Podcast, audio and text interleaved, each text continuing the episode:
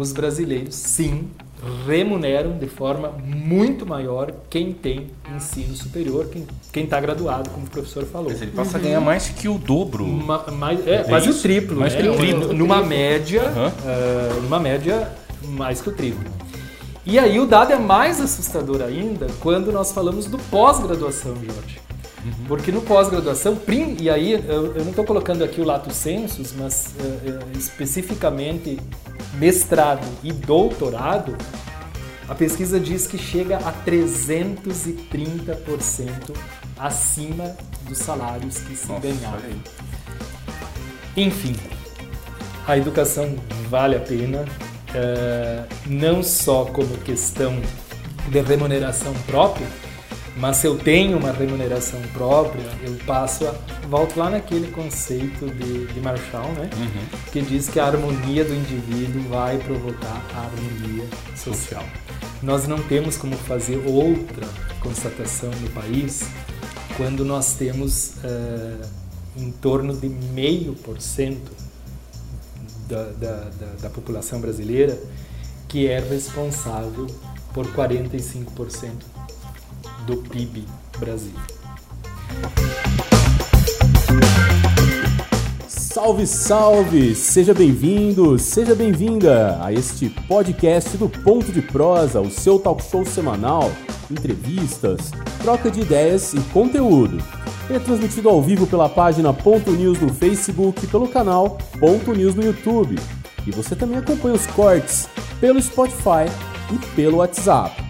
Ponto de Prosa é apresentado por mim, Jorge Sepúlveda, e a jornalista convidada da semana é Mariusca Pavão. Oferecimento FD Contabilidade e Assessoria. Entrevistamos no dia 8 de julho o professor Paulo Renato Foleto, doutorando em Ciências Empresariais e Sociais, mestre em Economia do Desenvolvimento mestre em Direção e Administração de Empresas, professor universitário e pró-reitor administrativo do Centro Universitário La Salle de Lucas do Rio Verde, Mato Grosso. Uma pesquisa da Cato Educação apontou que cursos de qualificação como graduação e pós-graduação impactam diretamente no salário de um profissional. A pesquisa, que considerou esses salários de acordo com níveis hierárquicos, mostra, por exemplo, que profissionais com cargo de coordenação que possuem pós-graduação ou mestrado, doutorado, podem aumentar seus salários em até 53,7% e 47,4%, respectivamente. De acordo com a pesquisa, nos cargos de diretoria, por exemplo, a diferença salarial entre executivos que possuem pós-graduação ou MBA, quando comparados aos que não possuem essa formação, é de 47,2%. Já no nível operacional ou de assistente, quem possui graduação pode ganhar até 25% a mais do que quem não tem essa qualificação. Essa pesquisa mostra de forma clara que o mercado reconhece profissionais mais bem qualificados. Essa realidade será cada vez mais comum. As organizações precisam de profissionais completos e, além de suas experiências, somente a qualificação poderá dar essa capacidade. Ou seja, investimento em educação é uma excelente forma para profissionais atingirem seus objetivos de carreira. Este é o assunto que você ouve agora nos cortes do Prosa. Pessoal, tudo bem? Cumprimento o Jorge, cumprimento a Mariusca e especialmente cumprimento o professor Paulo pela entrevista que está sendo realizada. Professor Paulo, uh, eu gostaria de saber do senhor se ao se formar, ou seja, ao concluir a graduação, aquele jovem que entra no mercado, ele tem a percepção de, de conseguir um aumento na remuneração obtida? Existem dados que apresentem qual é o percentual de aumento que alguém que não possui um diploma de ensino superior, em relação àquele que possui, consegue no mercado de trabalho? É isso, muito obrigado, professor. Um abraço a todos. Perfeito, vamos lá. Grande Guilherme, meu colega e tenho um carinho enorme pelo Guilherme. Guilherme, sim, a resposta é sim. Uh, inclusive, essa resposta vai ser uma das linhas de pesquisa do meu doutorado, é, no sentido de comprovar uh, com algum estudo mais regional realmente o tamanho desse impacto, né? Porque hoje nós temos esse tamanho medido por, uh, de novo, grandes organizações. É, existe também publicação de artigos e, e pesquisas da OCDE que ela mostra que no nível de graduação esse aumento em nível mundial ele chega aí numa casa de 50%. Só que surpreendentemente aqui o Brasil isso é disparadamente maior. E a OCDE fala em 156%, ou seja, são três vezes acima do nível mundial. Né? Enfim, os brasileiros, sim, remuneram de forma muito maior quem tem ensino superior, quem quem está graduado, como o professor falou. Mas ele passa uhum. a ganhar mais que o dobro. Ma, mais, é, é quase isso? o triplo. Mais né? que o triplo. Numa média, uhum. uh, numa média, mais que o triplo. Uhum. E aí o dado é mais assustador ainda quando nós falamos do pós-graduação, Jorge. Uhum. Porque no pós-graduação, e aí eu, eu não estou colocando aqui o lato sensus, mas uh, uh, especificamente mestrado e doutorado, a pesquisa diz que chega a 330% acima dos salários que se ganhavam.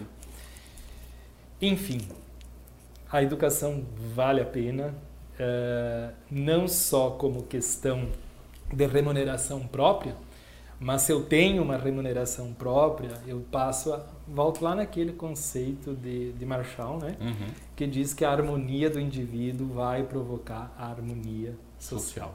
Nós não temos como fazer outra constatação no país quando nós temos uh, em torno de meio por cento da, da, da, população brasileira que é responsável por 45% do PIB Brasil. Nós somos, nós estamos com uma triste marca entre os 10 países que mais concentram renda no mundo. Isso uhum. é um problemaço, né, professor? Isso é um, uma bomba relógio, até mesmo por uma questão de, de uma própria convulsão social. Nós precisamos olhar com esse dado. Porque a pessoa, quando a fome bater, uhum. e pesquisas estão dizendo aí que 50% dos brasileiros hoje se sentem ameaçados pela fome, um pai de família vai reagir de alguma forma dentro Exatamente. desse contexto. E o dado mais triste ainda, Jorge, que na América Latina uhum. nós assumimos a ponta. Quer dizer assim, não existe outro país citado como nessa desigualdade, nós somos os únicos latino-americanos com tamanha desigualdade social. Como vai se corrigir isso? Num processo, evidentemente, onde as pessoas passam a ter salários significativamente maiores, uhum. mas evidentemente que nós temos numa outra ponta do mercado, e, e aí eu volto até numa pergunta um pouco lá do, do, do, do Marcos Tomazinho, uhum. porque ele fala assim, ah, nós vemos que o aluno sai do ensino superior, mas que ele não está é, preparado é, apto, né? apto exercer ali o. Uhum. E aí é uma coisa que eu sempre chamo a atenção também quando eu estava lá no ensino de graduação, dando aula lá na graduação, dizendo assim: olha, a faculdade como tal, a universidade como tal, ela não vai conseguir passar mais do que 30%, 40% daquilo que é devido. Uhum. De 30% a 40%. Para 100%, para ser um profissional apto, uhum. nós temos aí uma, uma grande escala, né? Uhum. A quem pertence essa grande escala? Ao aluno como um tal. Sim. Ao aluno que tem que ser incentivado, ao aluno que tem que gostar de ler um livro, ao aluno que tem que, às vezes, sim, trocar uma pizza por um livro, trocar um fim de semana por um livro e buscar esse algo a mais lá. E na outra ponta, as empresas que eu sei que é difícil, mas que num processo profissional de recrutamento faria diferença e não deixaria essa pessoa entrar no mercado. Quando isso acontecer, essa pessoa ela vai Vai buscar o conhecimento. fazer uma análise e vai buscar o conhecimento e corrigir Sim. essas habilidades e competências que ela não, por algum motivo, não, Não conseguiu alcançou, né? desenvolver. Professor, esse exemplo que deu agora a respeito dessa situação de desigualdade, né? É uma realidade, são dados oficiais, então não está sendo aqui colocado como São opinião. dados, né? inclusive, baseados nas próprias declarações do Imposto de Renda da Imposto Receita Federal. Da Receita Da Federal. Receita Federal. Então, isso não se assemelha àquela situação que o professor, lá no começo do programa, falou sobre essa intervenção do Estado para Nossa, poder. você tirou a minha pergunta. Ah! Era exatamente isso que eu ia né, falar, a não se intervenção. assemelha a isso nesse caso, onde o Estado precisaria ter uma presença maior para evitar esse colapso ou essa ruptura social? Hein? Sem dúvida, Jorge. Eu, eu, eh, eu e meu filho conversamos muito sobre isso, né? E, e, e às vezes ele me diz, pai, você tem uma tendência para realmente ver uma intervenção do Estado na economia, porque ele diz assim, eu sinto que às vezes você defende as políticas keynesianas como tal. Não tenha dúvida. Daqui a pouco estão te chamando de esquerdista. Alguém fala assim. É, É, só, só, é né? totalmente nada a ver. É, né? porque Fora se de- hoje você Mas aí a gente não que- precisa ir longe ah, em relação ao que o professor falou agora. É, Tirou-se um projeto no qual iria, iria ser ofertado internet e colocou-se outro para fundo político. Uhum. Entende? Então, ele.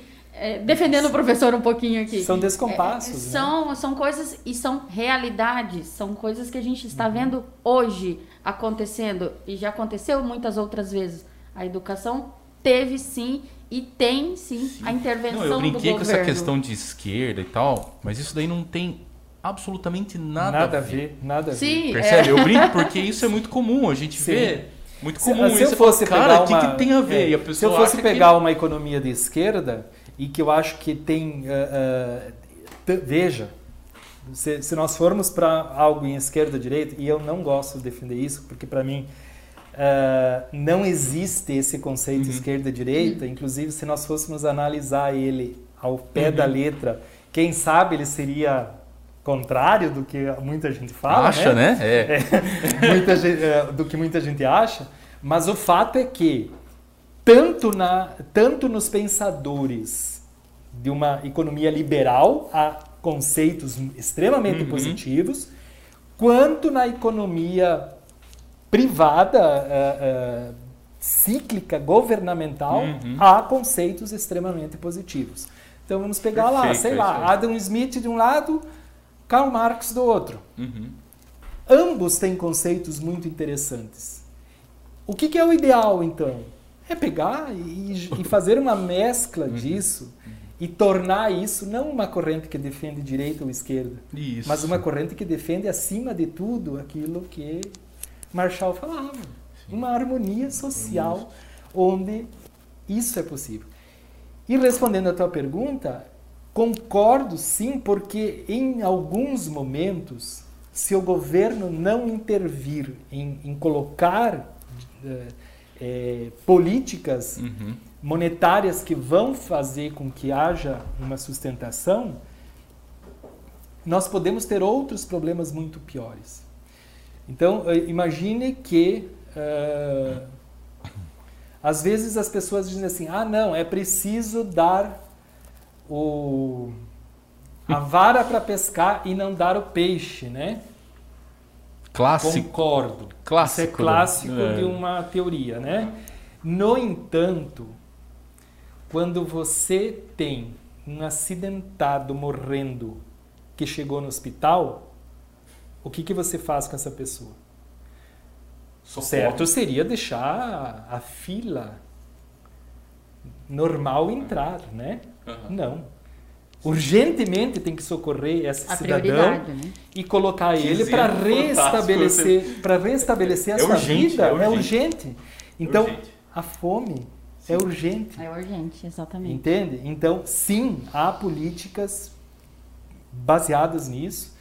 E, e, e no- e nós vemos o governo renovou o auxílio emergencial por mais três meses, ou seja, é, eu estou brincando muito com isso porque Paulo Guedes assisti várias entrevistas dele, não podia ouvir falar de Keynes.